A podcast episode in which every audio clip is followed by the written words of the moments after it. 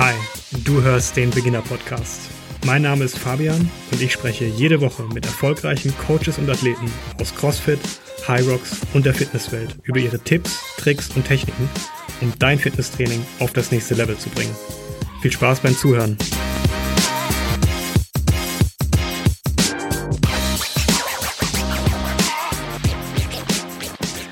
Heute im Beginner-Podcast Julian Korbel, Gründer von Korbel Functional Fitness aus Stuttgart. Julian war bzw. ist selbst erfolgreicher Athlet. Als Powerlifter war, war er bei zahlreichen deutschen, aber auch internationalen Meisterschaften am Start.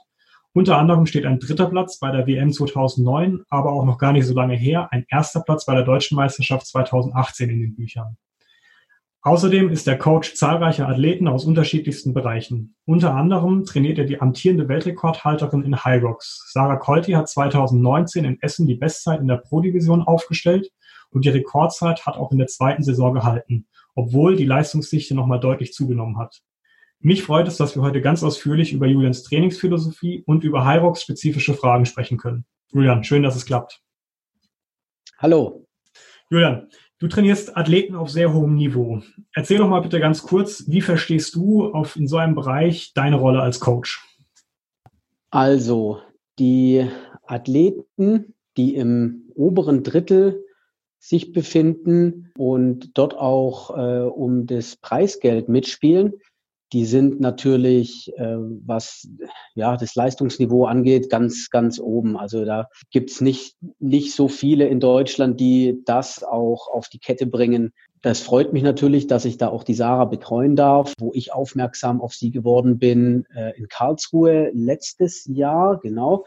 Ähm, sie war dann davor bei mir mal beim Training, hat äh, ja also wahnsinnige äh, äh, Performance gezeigt, äh, was in den Übungen ja war. Und da habe ich gesagt, wie, wie macht die das? Hab hinterfragt und bin darauf irgendwie gekommen, dass sie jetzt gar nicht so spezifisch trainiert, sondern eher unstrukturell trainiert hat und äh, auch mit der Ernährung nicht so optimal das Ganze gehandhabt hat.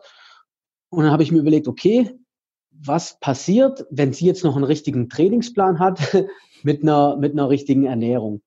Und ja, seitdem äh, darf ich sie äh, dort betreuen und das Ganze soll natürlich auch weiter erfolgreich sein, ja. Mhm. Was sind so aktuell eure Ziele, an denen ihr arbeitet? Das ist gerade schwierig zu sagen, da die Corona-Zeit natürlich auch alle Wettkämpfe erstmal ähm, geskippt hat. Und tatsächlich gehen wir jetzt eher in die breite Grundlagenausdauer, sage ich mal, versuchen da auch auf das nächste Ziel im Triathlon ein bisschen hinzusteuern, weil das kann sie auch draußen jetzt machen, laufen, Fahrrad fahren. Theoretisch wäre auch Schwimmen in einem See möglich, aber es ist einfach noch ein bisschen zu kalt. Genau, also aktuell trainiert sie eher im Grundlagenbereich für Triathlon. Mhm. Ja wenn du jetzt so äh, auf dich als, als Coach äh, blickst, also welche Bereiche sind dir in deiner Trainingsphilosophie besonders wichtig? Ja, meine Trainingsphilosophie ist eigentlich weniger Training, mehr Regeneration und dafür dann auch mehr erreichen. Ich könnte mir vorstellen, dass das bei dem einen oder anderen Athleten, vor allem im Leistungssport, die ja dann doch deutlich mehr äh, investieren, auch an Zeit, ähm, schwer ist zu vermitteln, oder? Richtig. Gute, richtig gute Athleten erkennt man, wenn man sie bremsen muss. Die wollen nämlich immer und am besten morgens, mittags und abends. Und da ist es halt als Trainer wichtig, diese objektive Sichtweise den Athleten zu geben und sagen, nee, oder auch die Vorgabe zu geben, nein, du brauchst hier die Regenerationszeit von dem Training, da brauchst du noch eine, Pause. Und oder ich sehe sehr oft Leute, die leistungsspezifisch trainieren wollen, also leistungsspezifisch sage ich vom, vom Stundenvolumen in der Woche, die, die, die machen viel zu viel und kriegen hinten raus keine Leistung. Das ist ja, die Regenerationszeiten, die von der Wissenschaft einfach untersucht worden sind, die sind halt normal Fakt. Und wenn man die einhält und das richtig macht, dann kommt hinten auch die gewünschte Leistung raus. Und ja, also mehr Regeneration, mehr Pausen einhalten, dann bekommt man auch wieder mehr Leistung. Hast du da einen Tipp für den, ich sage jetzt mal, praktischen Amateurathlet, also ich sage jetzt mal nicht den, den Leistungssportler, der ja sicherlich nochmal ein Stück drüber ist, aber jetzt in, in, den Hobbyalltag übertragen. Was ist so aus deiner Erfahrung heraus gute Regenerationszeiten? Also wie viel sollte ich pro Woche trainieren? Wie viel sollte ich mich ausruhen? Kannst du da irgendwie ähm, ein Gespür dafür geben?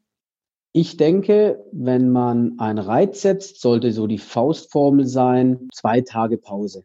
Dann kann man sicher sein, dass man auf jeden Fall regeneriert ist. Klar, wenn du jetzt halt 80 Kilometer gelaufen bist, dann brauchst du vielleicht auch ein bisschen länger. Also ich sag mal so, im Breiten- und Leistungssport, wenn man dann einen ordentlichen Reiz setzt mit einer Stunde und zwei Stunden Training, dann äh, sollte man zwei Tage Pause machen und dann auch wieder das nächste Training gut machen. Und vor allem, was, was auch viele nicht verstehen, auch wenn sie jetzt zum Beispiel keinen Muskelkater mehr haben, dass einfach noch die Regenerationsprozesse, was im physiologischen Bereich äh, angeht, den inneren Organen, dass man da einfach auch noch äh, Abfallprodukte hat, die abgebaut werden müssen. Die Leber schafft ja nach so einem Trainingsreiz extrem viel. Das sieht man natürlich immer beim Blutabnehmen. Wenn man jetzt äh, trainiert hat und dann Blut abgenommen bekommen hat, dann sieht man immer, dass die Leberwerte erhöht sind. Das, das ist ja kein, das ist ja kein Schmerz, den man hat, aber das ist einfach Tatsache, dass die Leber die ganze Zeit schaffen muss. Und wenn du jetzt jeden Tag trainierst, dann ist die Leber die ganze Zeit am, am Limit und hat da auch keine Pause. Also es geht auch darum, mal dem, dem physiologischen Bereich eine Pause zu gönnen. Kannst du noch mal so einen Einblick geben? Also du hast jetzt gerade gesagt, ein Reiz, eine Stunde bis zwei Stunden Training. Das heißt aber eigentlich, wenn ich das so im Kopf überschlage, dann habe ich eigentlich maximal drei Trainingseinheiten pro Woche, vielleicht vier. Genau, also ah. ich, ich gebe da eher, ich gebe da eher den Tipp, sich nicht auf die Woche zu konzentrieren, sondern so einen Zehntageszyklus zu machen. Und dadurch rotiert das Training dann auch in der Woche. Das bedeutet, dass man nicht feste Tage hat, wann man trainiert, sondern dass das ähm, auch ja mal montags das erste Training ist von einem Zyklus oder mal Dienstag oder vielleicht auch mal Mittwoch, wenn man Sonntag den letzten gehabt hat. Es bringt äh, ja eine andere Struktur mit rein. Und wenn man einen Zehntageszyklus hat, dann hat man halt in zehn Tagen drei bis viermal gut trainiert. Heißt es dann, wenn ich regeneriere, dass ich in dem Fall gar nichts mache? Oder hast du bestimmte Sachen, wo du sagst, okay, das könnte ich auch noch regenerativ unterstützend machen? Also Regeneration beginnt ja nicht nur beim Stretching, sondern das ist, das kann am nächsten Tag auch äh, Lockerungsübungen sein. Das kann äh, auch Sauna sein, also wenn wir da auch im Wellnessbereich unterwegs sind. Das kann aber auch ähm, mal die Eistonne sein. Das kann aber auch mal eine, eine, eine Yoga-Einheit sein. Und was vor allem wichtig ist, ist natürlich auch die Ernährung, die zur Regeneration passen muss. Weil wenn man sich überlegt, dass wir im Training die Muskeln eigentlich auch schädigen, brauchen wir natürlich die Bausteine dafür um den Muskel wieder aufzubauen. Und die Bausteine kommen zwangsweise halt über die Nahrung rein. Und das sind halt die Proteine, die essentiellen. Und wenn du da halt ein geiles Training gemacht hast, dir aber hinten raus äh, nichts Gescheites äh, äh, einverleibst, also äh, gute essentielle Aminosäuren über tierische Proteine, dann wirst du nie das Ziel des Trainings erreichen, dich zu verbessern. Ja, wenn du, wenn du äh, ja keine gescheiten Lebensmittel zu dir nimmst äh, mit wenig Baustein, dann wirst du äh, von deinem Trainingsreiz, den du 100 Prozent gut gemacht hast, vielleicht nur 80 Prozent äh, bekommen, ja, weil da fehlt dann halt was. Ja, ich hatte es auch irgendwo gelesen hier. Du meintest, ähm, du hattest mit Sarah das Thema Ernährung auch näher beleuchtet und ihr habt dann in relativ kurzer Zeit 10 bis 15 Prozent Leistungssteigerung erzielen können. Du mhm. hast jetzt auch gerade schon gesagt, gute Ernährung, also wichtig sind die Bausteine. Ähm, kannst du da noch ein, ein bisschen näher darauf eingehen, wie du jetzt gerade einem Hobbyathleten das Thema Ernährung noch näher bringen würdest? Vor allem vor dem Hintergrund, dass das ja eigentlich wahrscheinlich der größte Hebel ist. Ja. Das größte Problem sehe ich, dass die ähm, Leute, die Sport machen, sich grundsätzlich gar nicht erstmal normal ernähren, sondern dass die von einer Diät in die nächste springen, weil sie krampfhaft versuchen, irgendwie was am Gewicht zu verändern. Also ähm, da sehe ich äh, die häufigsten Probleme und die meisten, die ich betreue, brauchen erstmal eine normale Ernährung, also eine normale, ausgewogene Ernährung.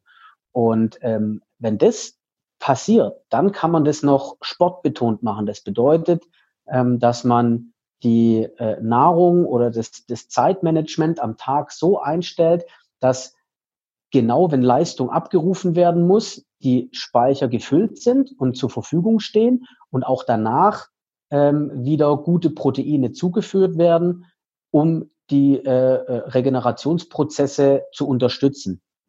Und ähm, ja, das, das, was ich als Ernährungsberater mache, ist den Leuten auf ihren heutigen Alltag das Zeitmanagement zu erklären, wann sie frühstücken sollen zu ihrem Tagesablauf individuell, wann sollen sie ähm, einen Pre-Snack nehmen vor dem Training, wann sollen sie ähm, eventuell supplementieren, wann, wann sollen sie sich vorbereiten, was passiert am nächsten Tag, immer den nächsten und den übernächsten Tag betrachten, ähm, wo bin ich und wie kann ich mich ernähren. Das ist ja das, das größte Hindernis, was viele nie gelernt haben. Aber dafür sind wir Ernährungsberater ja auch da, um das genau einzustellen. Mhm.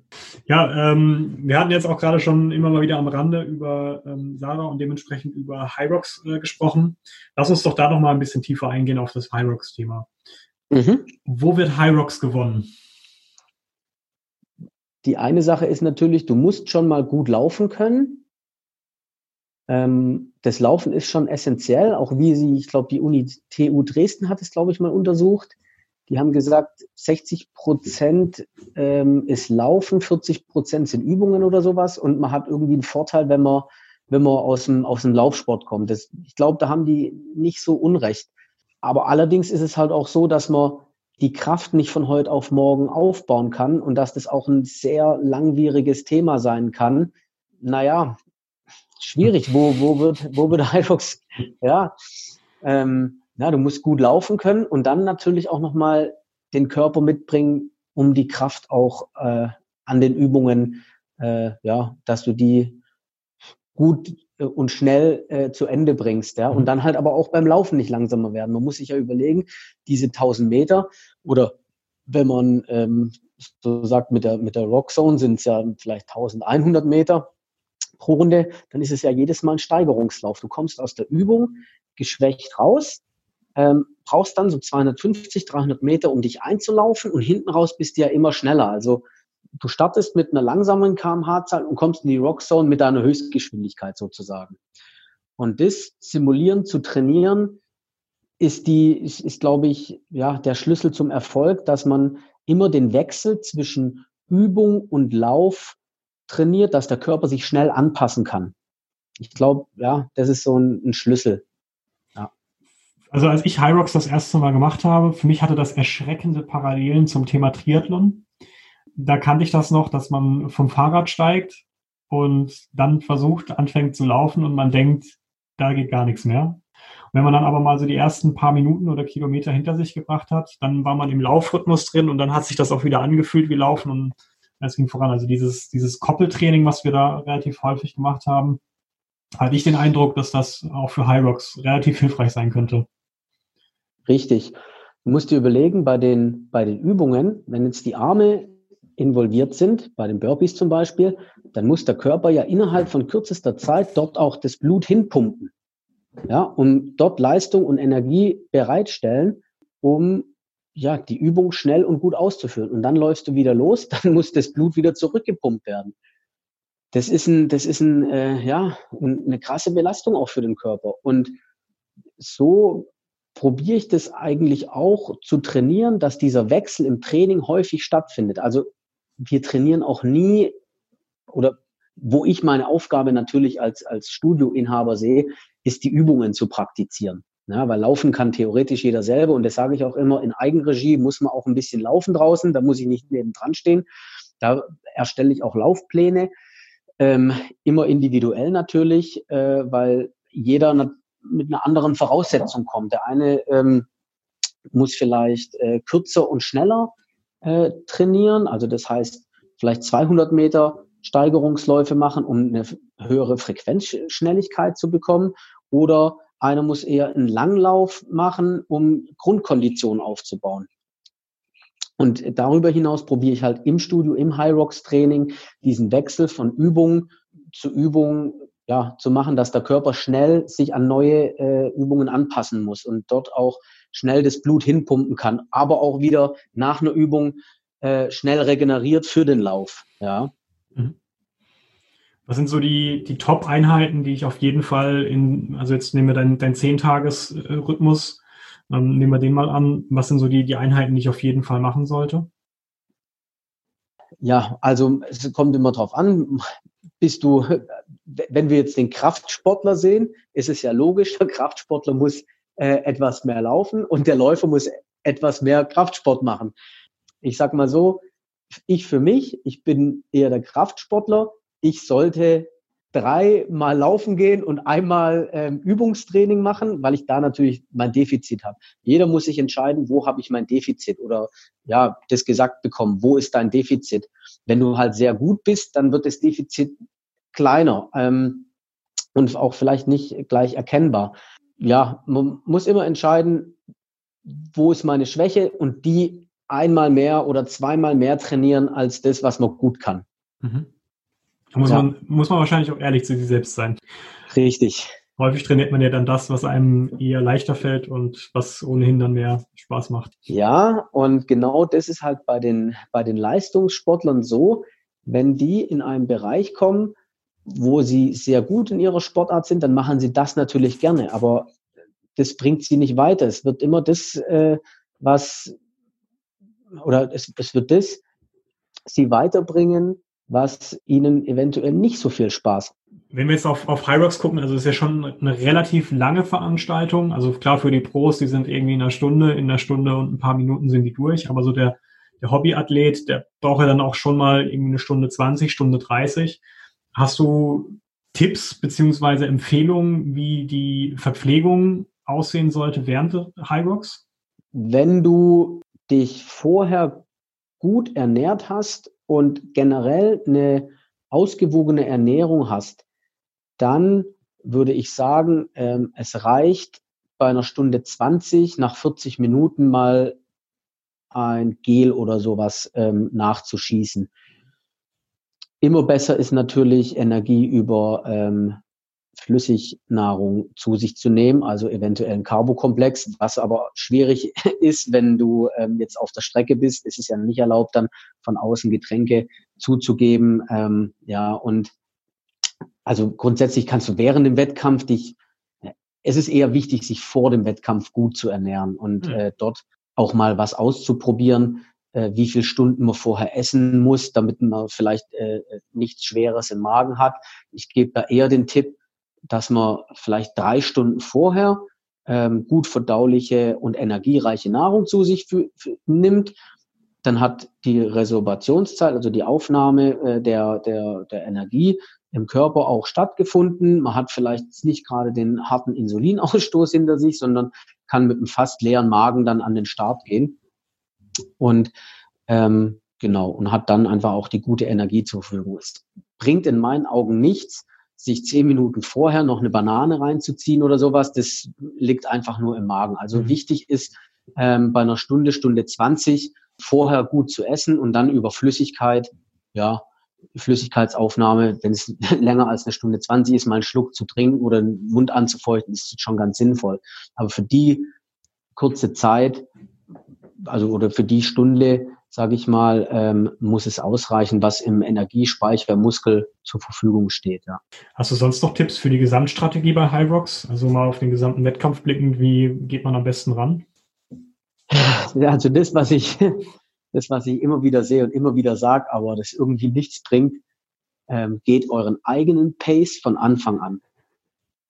Am Start sehe ich alle losheizen wie die Gestörten. Und dann nach dem Skierg brechen sie schon ein und müssen zwei Runden gehen, weil sie, weil sie sich so völlig überpaced haben, dass, dass da gar nichts mehr stattfinden kann. Die kommen gar nicht mehr aus dem anaeroben Bereich raus. Und äh, ja, egal wie, wie oft ich es sage, es passiert jedes Mal, ähm, dass die Leute es tatsächlich immer zu schnell angehen. Wenn, wenn, die im, wenn, wenn, wenn die Leute im Training sind, dann haben sie ja ihren Laufpace, den sie gehen müssen. Also wieso müssen sie jetzt plötzlich den doppelten Laufpace in der ersten Runde machen? Das ist ähm, ja super wichtig. Und äh, ja nicht einfach losrennen, nur weil man dann äh, äh, von der von der Crowd, die gestartet ist, der Erste ist. Also das äh, du musst ja hinten raus äh, gut ins Ziel kommen. Das ist eigentlich so das Wichtigste. Also der wichtigste Tipp ist, don't do overpace.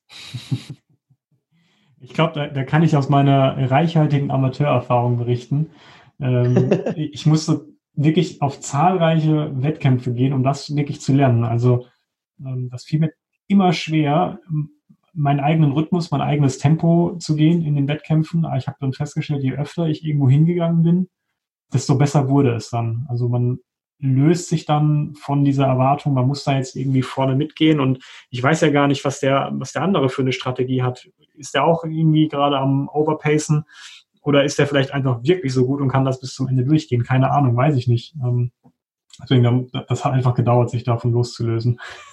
Ja, und ähm, was ich vielleicht auch noch als Tipp mitgeben kann, dass man sich wirklich gut warm macht, weil du hast ja verschiedene Energiebereitstellungen im Körper, die nach einer gewissen Zeit, also die Dauer der Belastung, dann auch bereitgestellt werden. Und wenn du jetzt ähm, ja im Rocks anschaust, dann ist es ein, ein aerobes Training, also Energiegewinnung durch äh, Kohlenhydrat und äh, Zucker, durch eine Spaltung halt. Äh, sorry, äh, durch äh, durch Kohlenhydrate und ähm, äh, Sauerstoff, ja, durch die Spaltung. Und diese Energiebereitstellung ist ja optimal bei den meisten nach 15 bis 20 Minuten ähm, Leistung. Das heißt, wenn ich optimal starten möchte, den High Rocks beginnen möchte im richtigen Energiebereitstellungsbereich, dann muss ich mich die Zeit auch schon vorher gut warm machen. Ja? 15 bis 20 Minuten gute Bewegung und dann in den High Rocks gehen, ist nicht verkehrt. Also ähm, dann ist man gleich im richtigen, in der, in der richtigen Energiebereitstellung und kann gleich von Anfang an besser Leistung erbringen. Sonst hat man die ersten 10, 15 Minuten Warm-up. Das sollte natürlich nicht sein. Also gutes Einlaufen und ähm, sich warm machen an den Gegebenheiten, die haben ja auch die Geräte immer da, macht schon Sinn. Ähm, lass uns doch da nochmal tiefer einsteigen. Ähm, Stichwort die Übungen.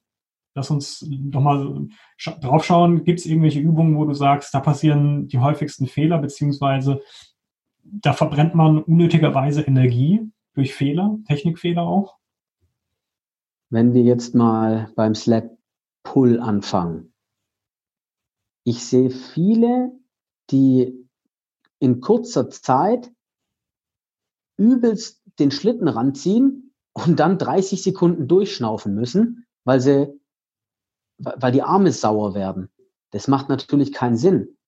Du musst jede Übung in dem optimalen Pace ausführen, dass du nicht übersäuerst, ähm, aber doch eine gute Geschwindigkeit hast.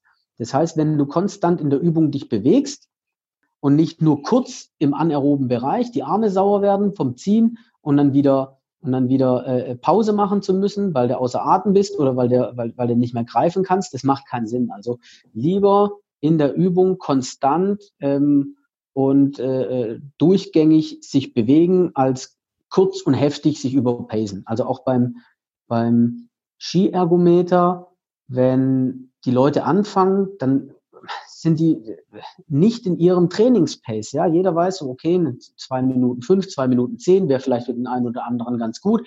Wieso gehen die in den High Rocks rein und äh, hauen da mit 1,50 äh, pro 500 Meter rein? Also das, das, das bringt nichts.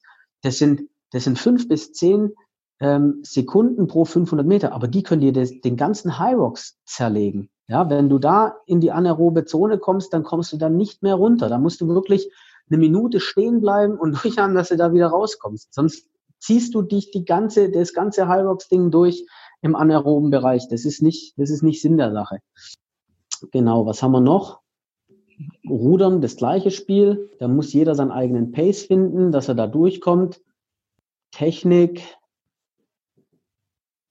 Wo können wir bei der Technik anfangen? Bei den Burpees vielleicht, dass man auch da nicht fünf sechs Burpees hintereinander macht und dann Pause braucht, sondern das Ganze etwas langsamer gestaltet. Ich glaube, dass viele Leute einfach zu schnell immer in die Übungen reingehen und dann ähm, ja Pause brauchen und das Ganze nicht konstant durchziehen können. Ja. Gerade bei den Burpees würdest du sagen, kurze Sprünge und dafür ein bisschen höhere Frequenz oder diese weiten Sprünge und eher geringere Frequenz? Ich glaube, das ist auch wieder von Athlet zu Athlet unterschiedlich. Wenn du, wenn du halt ein guter Läufer bist, dann kann man davon ausgehen, dass du wahrscheinlich nicht gut die Liegestütze machen kannst.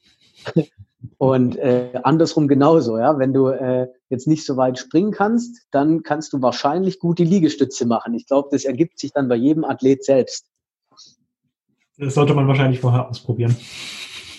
Genau. Also wichtig ist, dass man beim High Rocks zu jeder Zeit weiß, wie viel Energie muss ich noch oder kann ich jetzt in der Übung aufbringen, ähm, dass es mir bis zum Ende reicht. Natürlich kann ich den Schlitten ähm, schneller schieben, aber wenn es nur eine Bahn wäre und ich danach nichts mehr machen müsste, ähm, man muss ja immer den Pace finden für sich, dass die Übung im Gesam also dass das Gesamte gut beendet wird. Ja? Ich kann natürlich auch äh, äh noch schwerere Kettlebells tragen, ähm, 200 Meter, aber ja, das ist dann immer das Gesamte muss betrachtet werden und äh, äh, nicht nur die einzelne Übung.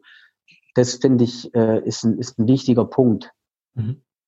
Hast du da angelehnt auch für das High Rocks Double nochmal Empfehlungen? Weil das ist ja schon nochmal ein bisschen anders von der ähm, Belastung. Du hast ja Ruhepausen in dem Sinne. Siehst du da Unterschiede? Es ist auf jeden Fall ähm, sage ich mal, lauflastiger, weil du gefühlt ja nur auf der Strecke bist. Die, die ähm, Übungen kannst du ja fast in der doppelten Geschwindigkeit erledigen. Also die, die gut im, im Doppel sein wollen, müssen grundsätzlich schon mal super schnell laufen können.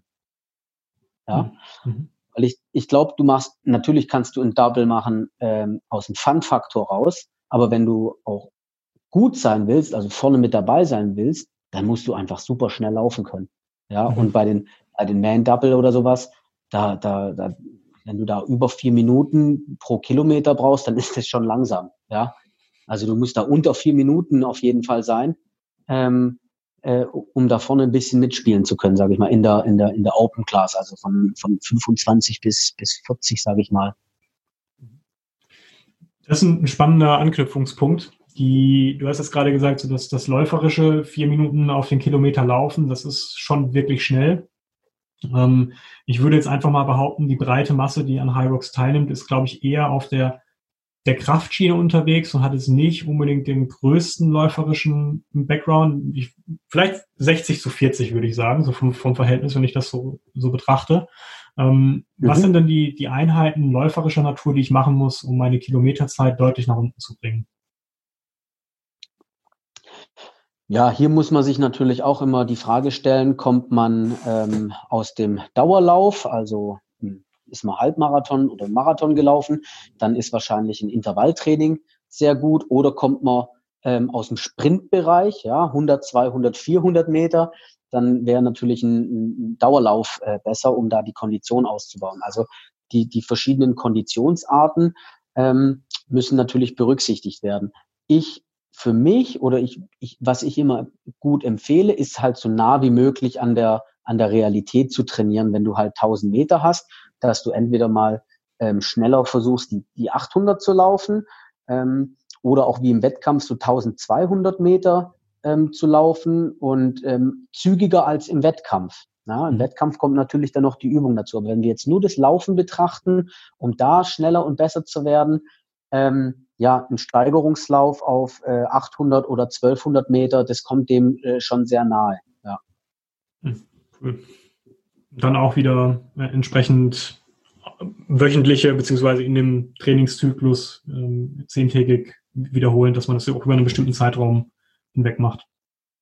Genau, also ich empfehle da ähm, mal den, den, den, den Plan anzuschauen, wie viele Wochen oder Monate man äh, Zeit, haben, Zeit hat zum, zum Trainieren und äh, wann sind die, wann sind die High Rocks Einheiten mit den Übungen, wann ist nur das Laufen und das so vernünftig in, in einem zehn Tages äh, äh, Rhythmus ein, einplanen und auch die Intensität ähm, in der Vorbereitungszeit nicht so hoch machen. Also ich sehe viele, die, die jetzt schon, also ich weiß gar nicht, wann, wann der nächste Hyrox ist, in drei Monaten oder sowas, und die sind jetzt schon im, im Übertraining und belasten ihre Strukturen so dermaßen, da kann ich davon ausgehen, dass wenn der Hyrox dann wieder startet, dass die erstmal äh, äh, verbrannt sind. Ja, also äh, es würde Sinn machen, jetzt das Training umzustellen, auf Grundlagenausdauer zu gehen, ähm, Defizittraining zu machen und erst in zwei oder in drei Monaten wieder spezifischer zu werden. Mhm.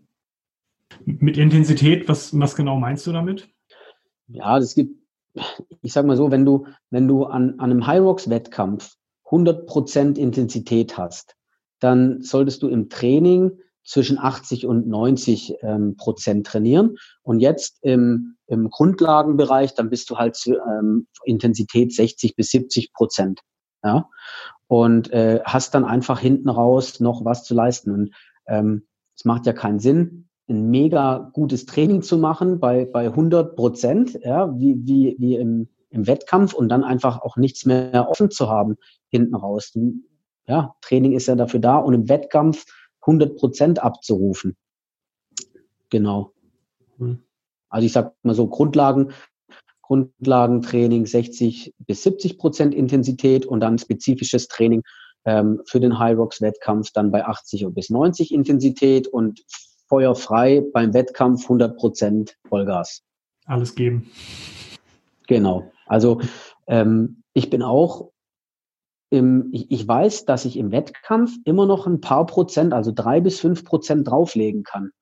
Und äh, trainiere im Training immer bei, bei 90 bis 95 Prozent Intensität. Ich lege auch nie die Gewichte auf, die ich dann im Wettkampf bewältigen möchte, sondern bin immer ein bisschen drunter, weil ich brauche auch den Wettkampf ähm, und, den, und, und, und das, ja, das Feeling auf der, auf der Bühne, wenn ich beim Powerlifting jetzt zum Beispiel bin, dann brauche ich das Publikum, das Adrenalin, um jetzt meine geschützten autonomen Reserven auch freischalten zu können.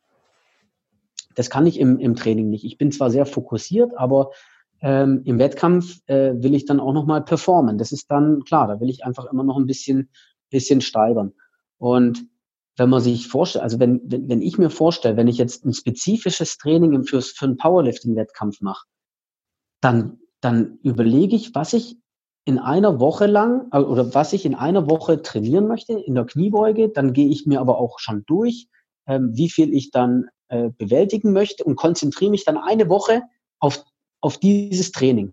Und dann habe ich ein Trainingsziel und bin da so fokussiert. Das heißt, ich, ich bereite mich eine Woche mental auf das Training vor, dass ich das dann auch abrufen kann. Das kann man, weiß nicht, das, ob, ob jemand anders auch so sich so lange auf ein Training drauf konzentriert, aber ich, ich, ich mache das. Und ähm, ja, deswegen bin ich vielleicht auch gar nicht so schlecht in dem, was ich mache. Ja, die, die Erfolge sprechen für sich. Aber nur, dass ich das richtig verstehe. Also du gehst dann auch wirklich schon, wenn du jetzt das, das Training planst, mental sagst du, hier muss ich meinen Fokus drauf richten. Also das ist nicht einfach so, dass du es mal aufschreibst und dann ist Tag X, Samstag irgendwie und dann gehst du in, in die Bude und legst das Gewicht auf und machst das, sondern du bist schon wirklich, also du hast auch von Anfang an gefühlt Respekt vor diesem Training, was dann kommt.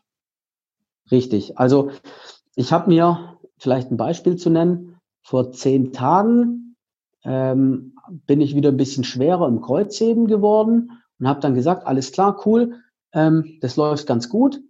Ich möchte in, in acht Tagen beim nächsten Kreuzheben ähm, ist mein Ziel, 10 mal 180 zu ziehen.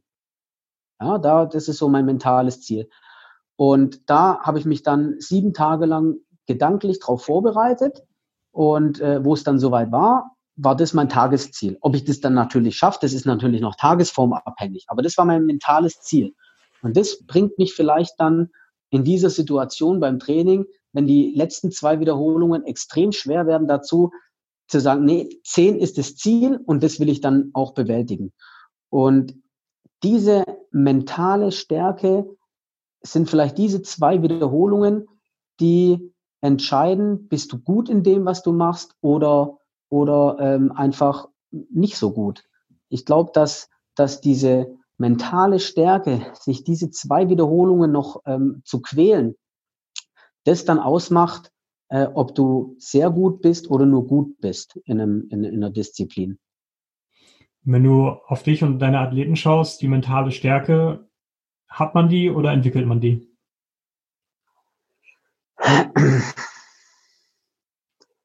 Ähm, Im Sportbereich sind die an der Weltspitze, die sich am stärksten quälen können.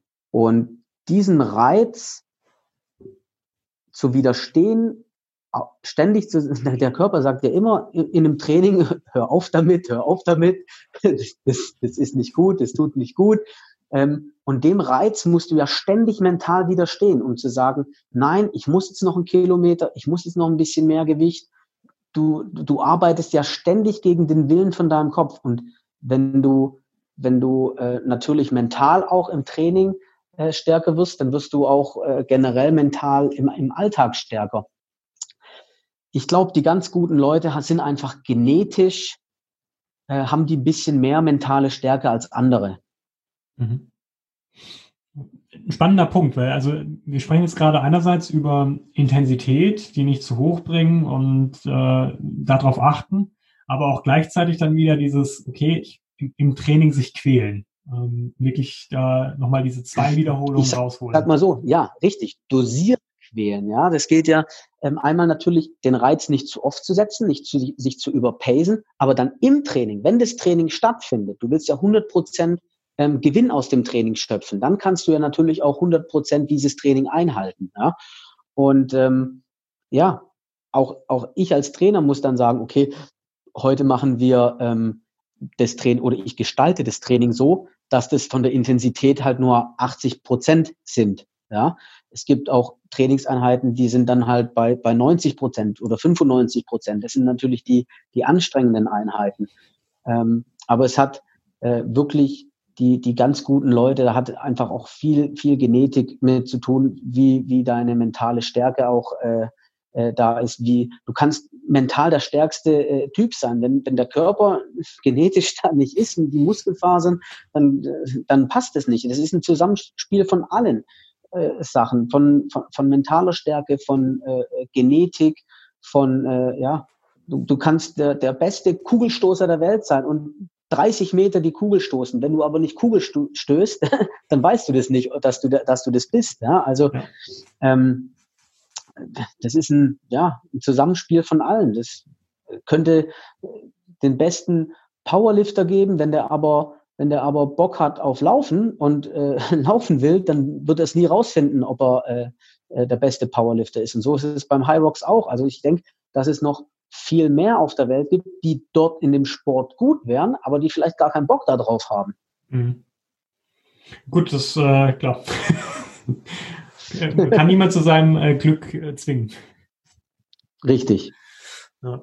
Ähm, um das Thema mal noch auf einen ganz anderen Bereich zu lenken, ähm, du hast das auch gerade schon richtig schön äh, übergeleitet. Ähm,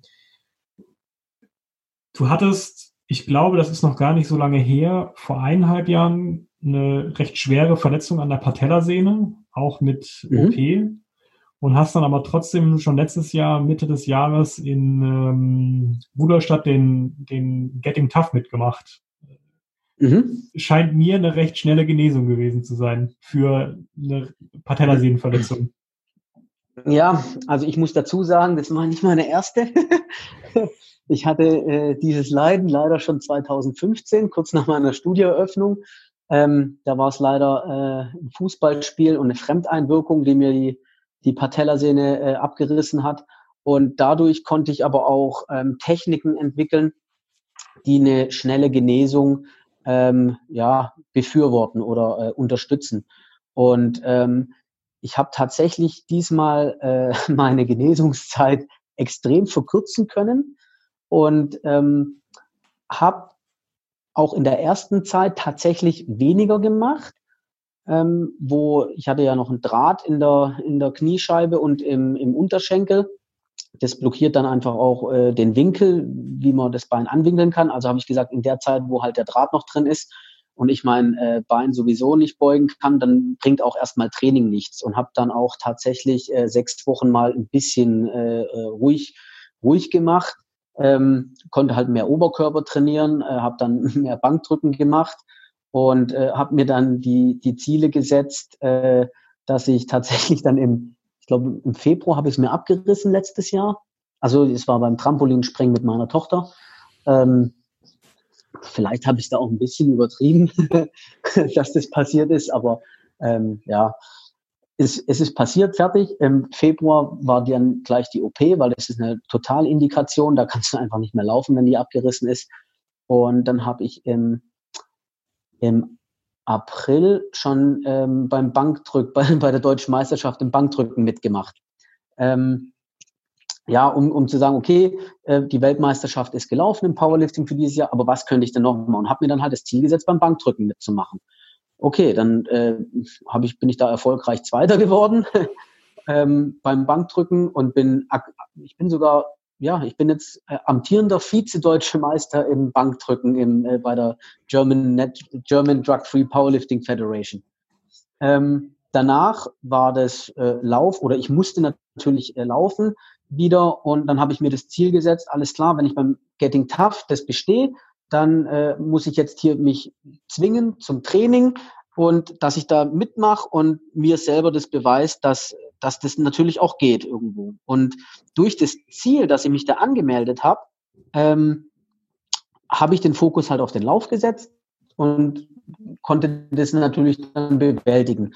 Ich muss dazu sagen, es war natürlich langsam und ich bin auch vieles gegangen und sowas. Ich konnte jetzt nicht, nicht durchlaufen bei einem harten Pace, aber egal, ich habe es geschafft. Und dann, was ich ähm, äh, als weiteres oder als weitere Zielsetzung mir gesagt habe, dass ich dann beim Race mitmache. Und dann habe ich in Rudolstadt dann im Dezember ähm, The Race gefinisht. Und ähm, das war für mich natürlich, ähm, ja, schon auch ein, ein großes Stück, äh, was ich mir da äh, ja, ein großes Ziel, was ich mir da gesetzt habe, aber ich habe, egal, ich habe es erfolgreich gefinisht, ja, und äh, bin da die 24 Kilometer, ähm, ja, ein Großteil auch gegangen mit meinem Laufpartner zusammen, aber ähm, für mich war es das Ziel, einfach nur zu finishen und das ist das Wichtigste, egal ob man eine Verletzung hat, sich immer wieder kleinere Ziele zu setzen, um sich dort auch ähm, ja, zu zwingen. Ich habe das Ziel, ich möchte da mitmachen, ähm, ich möchte äh, da performen und äh, dann kommt man auch weiter. Das,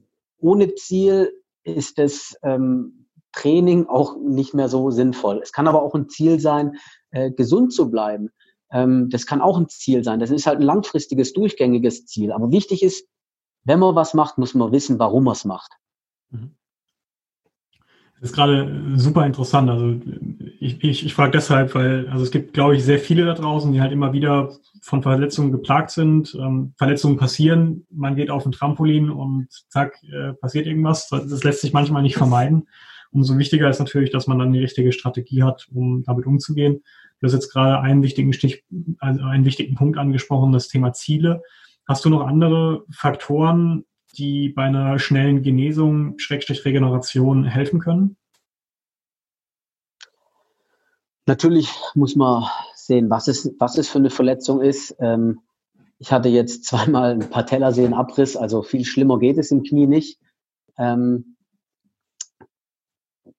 ja, je nachdem, wie gesagt, wie schwer die Verletzung ist, sich äh, äh, Hilfe zu suchen durch äh, entweder einen Sporttherapeuten oder einen guten Trainer, der diesbezüglich äh, eine, eine Weiterbildung oder eine Fortbildung hat und ähm, dort einfach das Ziel zu setzen, okay, ich habe jetzt die Verletzung, mein Ziel ist jetzt schmerzfrei zu werden oder wieder ähm, äh, das gleiche äh, bewältigen zu können, was ich äh, vorher gemacht habe. Ja? Und manchmal hat man aber auch solche Verletzungen, äh, äh wo man dann nicht mehr den, den Sport ausführen kann, eventuell, den man, den man, den man machen kann und äh, muss dann halt was anderes machen. Also wenn man jetzt ein Fahrradfahrer ist und einen schweren Sturz hat und querschnittsgelähmt ist und dann im Rollstuhl sitzt, dann kann das Ziel sein, aber auch im Rollstuhl erfolgreich zu sein bei dem bei den Paralympics. Das muss man sich immer wieder vor Augen halten und ähm, auch äh, gewisse gewisse Weise Akzeptanz ähm, äh, zu haben, zu sagen, okay, ich habe jetzt hier eine Verletzung, ich kann das nicht mehr so machen, äh, was kann ich als Alternative machen? Und ja, damit auch dann weiterleben, klar. Super interessant. Ich glaube, das sind, sind also, praktische also, Tipps. Wenn ich, wenn ich da noch, wenn ich da vielleicht noch anschließen kann, und zwar haben, haben ähm, mir meine Ärzte gesagt auch, ja, dass ich nicht mehr die Leistung bringen könnte wie vorher. Und äh, dass die, dass die Patellasehne irgendwie dann äh, instabiler ist oder sowas. Und ich weiß nicht, weil ich, ich, ich habe danach mehr Leistung erbringen können teilweise und äh, habe ja persönliche Rekorde dann ähm, auch äh, geliftet. Und irgendwo habe ich dann gesagt, okay, die Ärzte haben vielleicht vorher niemand gekannt, der, der so eine Leistung erbringen kann und dann halt auch wieder das Ziel hat, äh, besser zu werden nach der Verletzung. Und dann habe ich auch ähm, meinem äh, behandelnden Arzt damals, der mich operiert hat, auch ein, auch ein Video geschickt und so und habe auch gesagt, so, pff, wieder alles gut, Leistung ist, ist gestiegen, äh, deine These ist falsch gewesen. Also ähm, seitdem glaube ich auch nicht mehr alles. ja, ist gut. Ist gut. Ähm, ich will es auch äh, so langsam zum Ende bringen. Wir sprechen schon fast eine ganze Stunde. Ich nehme viel zu viel Gefühl mhm. deiner Zeit in Anspruch, aber es ist super, super spannend, äh, deine Sachen zu hören. Ähm, aber lass mich noch zwei Fragen zum, zum Ende ähm, dir stellen. Ähm, Gerne. Du hast jetzt gerade gesagt, also Ziele sind unheimlich wichtig. Was hast du denn jetzt aktuell persönlich als Ziel? Du hast vorhin auch schon gesagt, ja klar, Wettkämpfe sind schwierig. Mit Sarah die, die Wettkämpfe zu planen, bringt gerade nicht so viel. Wie gehst du persönlich damit um? Was sind deine Ziele? Also ich muss sagen, ich hatte, ich hatte noch nie so eine Ziellosigkeit wie am Anfang, wo mir erstmal alles weggenommen wurde. Also ich wurde ja sozusagen äh, zwangsenteignet von meiner Arbeit. Ich durfte ja teilweise einfach nicht mehr mein Gruppentraining machen. Ähm, die Wettkämpfe sind alle weggeflogen. Dann habe ich gesagt, alles klar, was mache ich? Dann halt ähm, äh, habe ich mir das Ziel gesetzt, äh, ja, Grundlage zu machen, ähm, Hypertrophie, also Volumen wieder aufzubauen, ähm, um dann halt zu sehen in der Zukunft, welcher, Wettkampf, welcher Wettkampf kommt als nächstes. Ich habe mich echt schwer getan in der Zeit, äh, einen Fokus oder ein Ziel zu finden, ähm, wo ich mich äh, vom Training her gut einstellen kann. Ähm, ja, und habe dann mein Ziel persönlich auf Hypertrophie gesetzt, mache aber trotzdem ein spezifisches High Rocks Training einmal die Woche, es ist, es ist ein bisschen unfair, aber ich, ich, ich kann halt auch weiter trainieren in meinem Studio. Ähm, äh, und äh, ja, das nutze ich natürlich jetzt äh, aus, um vielleicht auch ein bisschen mehr zu trainieren als sonst. Cool, super. Gibt es eine Sache, die du den Hörerinnen und Hörern mit auf den Weg geben möchtest? Also stell dir vor, nicht nur den Hörerinnen und Hörern, sondern wir können das Plakat komplett deutschlandweit aufhängen und da steht eine mhm. Message von dir drauf und alle sehen es.